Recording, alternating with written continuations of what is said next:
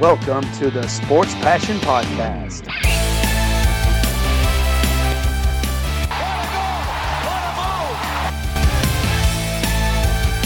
Oh, blocked by James! LeBron James with the rejection. And here's your host, Lars Marendorf. Einen wunderschönen guten Abend und herzlich willkommen zum Sport Passion Podcast. Wir fahren an der Küste im Nordwesten der USA in Richtung Kanada, überschreiten die Grenze und widmen uns ab jetzt den Vancouver Canucks. Die Rogers Arena ist die Heimstätte der Vancouver Canucks. Und das ist ein Katzensprung im Prinzip für NHL-Verhältnisse. Drei Stunden, 230 Kilometer ungefähr von Seattle aus, von der Climate Pledge Arena. Und damit geht's jetzt los, die Vorschau auf die Vancouver Canucks. Und bei denen kann ich im Gegensatz zu den Seattle Kraken natürlich auch so ein bisschen noch zurückschauen auf die vergangenen Spielzeiten. Und äh, ja, den ganz großen Blick, es gibt die Canucks seit 1970. Die Canucks haben noch nie in ihrer Geschichte den Stanley Cup gewonnen. Sie waren im Finale 82, sie waren im Finale 94 und sie waren im Finale 2011, letztmals damals in sieben Spielen gegen die Bruins verloren. Das war dann Anlass, die Stadt ein bisschen auseinanderzunehmen für ein paar Chaoten dort in Vancouver. Ja, aber wie gesagt, noch nie den Stanley Cup gewonnen. Sie waren in den letzten Jahren auch nicht häufig in den Playoffs, nämlich wenn man jetzt seit 2015 guckt, dann waren sie lediglich in der Bubble 2019, 2020 in den Playoffs, haben da ja die Qualifying Round gewonnen, dann gegen die Blues gewonnen, gegen den äh, Titelverteidiger. Und dann haben sie gegen die Golden Knights in der zweiten echten Playoff-Runde dann in sieben Spielen verloren. Und in der letzten Spielzeit, da waren die Vancouver Canucks schlecht und auch das ist so ein bisschen ein Punkt. Auch das äh, war mir ein bisschen entfallen, beziehungsweise ich habe es verdrängt. Sie waren tatsächlich letzter in der North Division. 50 Punkte waren es am Ende. 23 Siege, 29 Niederlagen, vier Spiele nach Overtime Shootout Loss. Ja, schlechter äh, da als die Ottawa Senators. Äh, wenn man jetzt ligaweit guckt, dann waren sie auf Platz 24 mit den 50 Punkten. Ja, also man kann von einer schlechten Saison reden, natürlich bei den äh, Vancouver Canucks und dementsprechend ähm, waren auch die Zahlen nicht besonders. Sie hatten ein Powerplay, äh, das war mit äh, 17,4% auf Platz 25. Die Penalty-Kill-Quote war äh, knapp unter 80%, Platz 17. Sie haben 148 Tore geschossen, das ist Platz 24 in der Offensive, 187 bekommen, Platz 26 in der Defensive. Also sie waren wirklich schlecht. Sie waren jetzt nicht abfallend wie manch anderes Team, aber für ein Team, was eben in der Spielzeit vorher zumindest eine richtige Playoff-Runde gewonnen hatte, war das schon enttäuschend. Ähm, da kamen irgendwie viele Sachen zusammen, so richtig ins Laufen gekommen sind sie überhaupt nicht in der Spielzeit. Und dementsprechend war auch die Stimmung in Vancouver nicht besonders gut. Aber ich glaube, das hat sich jetzt so ein bisschen geändert. Man muss natürlich noch ein paar Fragezeichen dahinter stellen. Und äh, ja, warum es noch Fragezeichen gibt, das gibt es jetzt im zweiten Teil. Kurz nach der Pause geht es um die Offseason-Moves der Vancouver Canucks.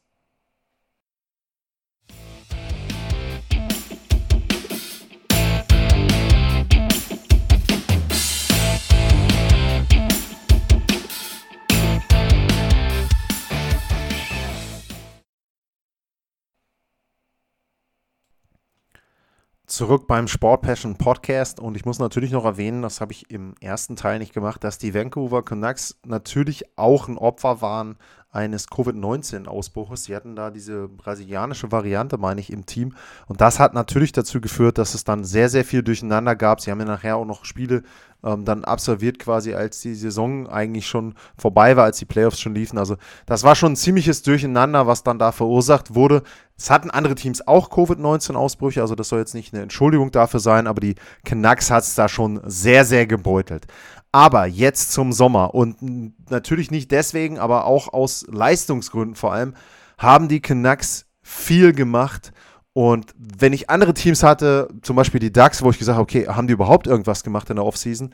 Also bei den Vancouver Canucks äh, musste man schon aufpassen, dass einem nicht Deals untergehen. Ich habe jetzt auch nur so ein bisschen zusammengefasst, äh, wer alles erstmal weggegangen ist und wer alles dann neu gekommen ist. Alex Adler ist gegangen, äh, Braden Holtby ist gegangen, Nate Schmidt ähm, wurde getauscht. Ähm, nach Winnipeg, Louis Erickson ist weg und gekommen sind unter anderem Jaroslav Verlag, Connor Garland, Oliver Ekman Larsen, die beiden in dem, in dem großen Deal mit Arizona, äh, Jason Dickinson. Und wenn man jetzt mal guckt, okay, ähm, ich hatte ja noch gesagt, es gibt noch Fragezeichen. So, das sind die Deals, die fest sind. Es fehlen immer noch, zumindest Stand heute, zwei Deals, die ganz, ganz wichtig sind für die Vancouver Canucks.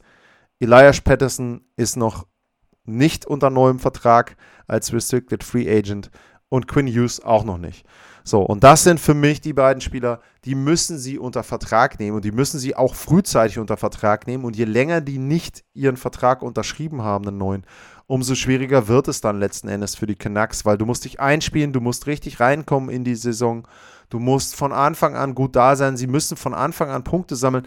Die Pacific Division ist schlecht, natürlich, klar, aber du darfst halt da nicht Punkte verschwenden, sondern wenn du, ich habe jetzt den Schedule nicht äh, vor Augen und habe den nicht aufgemacht, aber wenn du am Anfang Punkte vergeigst gegen die Sharks, gegen die Kings, dann tut dir das nachher im Februar, März, April richtig weh, wenn es um die Playoffs geht. Also da müssen sie schon zusehen, dass sie eben entsprechend die beiden, Patterson und ähm, Quinn Hughes, dort unter Vertrag bekommen Ansonsten wird es eine sehr, sehr schwierige Saison.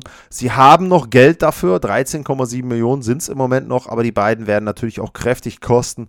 Also keine Ahnung, ich rechne jetzt mal, ich sag mal, wenn man wirklich beide irgendwo zwischen 6 bis 7 Millionen sieht, ähm, ja, kann man schon sehen. Äh, Quinn Hughes, ähm, auch da der Vergleich immer wieder zu Karen McCarr, ist sicherlich nicht ganz so gut, aber ähm, der hat 9 Millionen bekommen pro Jahr. Also wird Quinn Hughes da nicht sagen, ja, pass auf, Leute, äh, ich nehme jetzt erstmal drei oder so. Ähm, da muss Vancouver schon ein bisschen was auf den Tisch legen. Die beiden werden bestimmen, wie gut die Offseason war. Ansonsten, ähm, Holtby war unzufrieden, ein Jahr, großes Missverständnis. Äh, man geht mit Oliver Eckmann Larsen ein Risiko ein. Der hat einen langen Vertrag für viel, viel Geld bis 2027, 7,26 Millionen pro Jahr.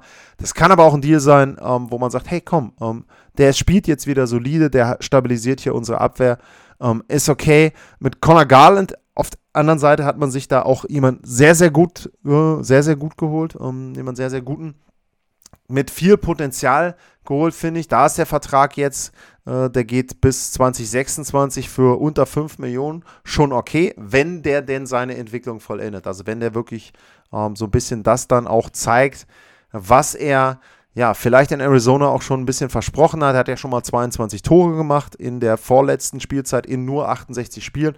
Also den sehe ich schon als jemanden, der da auch 30 Tore auflegen kann, der vielleicht dann auch, ja, sagen wir mal, Mitte 60 bis 70 Punkte, vielleicht sogar mehr Punkte machen kann. Ähm, also der sollte schon jemand sein, der die Offensive damit antreibt. Bei den Canucks, ähm, bei Jaroslav Halak ist das sicherlich auch eine gute Verpflichtung, um da eben äh, Thatcher Demko dann auch nochmal ein bisschen mehr Sicherheit zu geben. Wie gesagt, mit Holtby war eher so ein Missverständnis. Äh, bei Halak, wenn man sich die Statistiken anguckt, der hatte natürlich vor Jahren schon mal wirklich, wirklich gute Spielzeiten, hat auch bei den, äh, bei den Bruins nicht so schlecht gespielt. Also ähm, auch da eben ein ja, Gegentorschnitt vor zwei Jahren, 2,39, Fangquote von fast 92. Also das ist schon okay. Äh, das ist nicht so lange her, dass man jetzt sagen kann, das kann er gar nicht mehr bringen. Und wie gesagt, die Nummer 1 ist äh, Thatcher Demko. Wenn der nicht mehr ganz so viel spielen muss, wenn er vielleicht auch nicht so unter Druck ist, dann glaube ich, war das zum Beispiel auch ein ganz guter Off-Season-Move. Und ja, ansonsten muss man eben gucken, ähm, wie sich dann auch ein paar der Spieler noch entwickeln. Vancouver ein Team ähm, für mich, da schlummert einiges an Potenzial. Ist immer so ein bisschen die Frage, wie kriegen sie die Kombination hin und ähm, ja, was ich da erwarte, das gibt es gleich zu hören. Kurze Pause, bis dahin.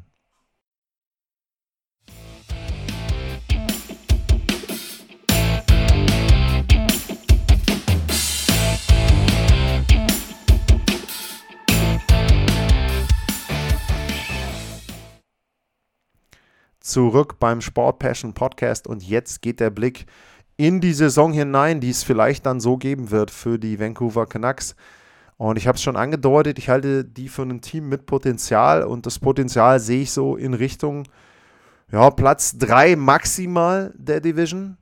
Und ich sag mal so, Platz 4, 5 würde ich auf jeden Fall erwarten als Platzierung, wenn sie denn nicht wieder in irgendeiner Form mit Verletzungen zu kämpfen haben. Patterson eben letztes Jahr die halbe Saison ausgefallen. Das ist natürlich ein Problem, wenn einer deiner besten Spieler da ausfällt. Deswegen auch eben der Hinweis, also wenn dann er 20 Spiele fehlt, weil er den Vertrag noch nicht unterschrieben hat, weil das nicht ausgehandelt ist, ja, dann ist auch egal, ne? dann kann er gesund sein, aber spielt eben nicht. Also das ist für mich eben ein Punkt. Ansonsten ist die Frage immer so ein bisschen, wie ist die Verteidigung? Wie gesagt, haben sie ein bisschen durchgewürfelt da mit Oliver Ekman Larsen als nominellem Top-Verteidiger. Tyler Myers weiß man auch immer nicht so richtig, was man da erwarten kann. Ähm, vorne haben sie auch die Möglichkeit, gut zu scoren. Conor Garland habe ich erwähnt. Ähm, Bo Hor Horvath ist für mich ein super Spieler, also auch als Kapitän jemand echt toll. Brooke besser. Ähm, die haben da echt Potenzial, Highlight-Potenzial, auch was die manchmal dann für Tore machen. Also Vancouver ist ein Team, was ich mir erstmal auch angucken werde. Also wo ich wirklich mal mir Spiele anschaue, die verlängerten Highlights auch bei NHL.com. Ähm, also das ist, lohnt sich sicherlich immer, da mal reinzugucken, weil ich glaube, dass die sehr, sehr interessant werden können, dass sie auch ein Team sein können mit Potenzial für interessante Spiele, interessante Spielverläufe und am Ende, wie gesagt, wenn es gut läuft, kann es Platz 3 werden. Ähm, ich sehe die Vegas Golden Knights und auch die Oilers da deutlich vorne vor Vancouver. Bei allen anderen, ja, Calgary sehe ich auch eher auf 3 wahrscheinlich, aber da hängt Vancouver so ein bisschen dran. Und ansonsten, die anderen Teams sind schwer einzuschätzen. Mit Seattle könnten sie sich dann um den letzten Playoff-Platz balgen, so ein bisschen. Aber ja, muss man sehen. Also muss man gucken, was die Vancouver Canucks da schaffen. Aber für mich auf jeden Fall eine positivere Entwicklung, als das ja jetzt im Verlaufe der letzten Saison so ein bisschen äh, aussah. Und ich denke schon, wie gesagt, immer vorausgesetzt, die beiden Verträge werden unterschrieben, dass sie dann auch einen guten Saisonstart hinlegen können. Ich halte sie für ein Playoff-Team und würde mich echt freuen, wenn die da wieder reinkommen. Ist ein junges Team, die haben mich vor zwei Jahren in der Bubble auch so ein bisschen überrascht. Sehr, sehr unbekümmert da. Sind, wie gesagt, ein paar wirklich interessante Spieler drin. Auch ein Quinn Hughes, also genialer Spieler, kann man sehr, sehr schön zuschauen. Und dementsprechend Vancouver kann ich euch ans Herz legen, mal reinzuschauen in die Spiele. Und ich hoffe eben, dass sie da komplett sind, dass sie den kompletten Kader zur Verfügung haben. Und dann glaube ich schon, dass sie eine gute Saison spielen können. Das war die Vorschau auf die Vancouver Canucks und wir bleiben jetzt in Kanada, denn die letzten drei Teams, die drei nördlichsten Teams in dieser Division, die liegen in Kanada und die spielen in Kanada vor allem.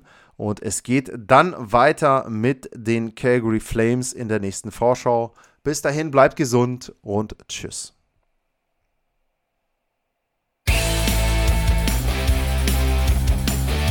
Sportliche Grüße. Das war's, euer Lars.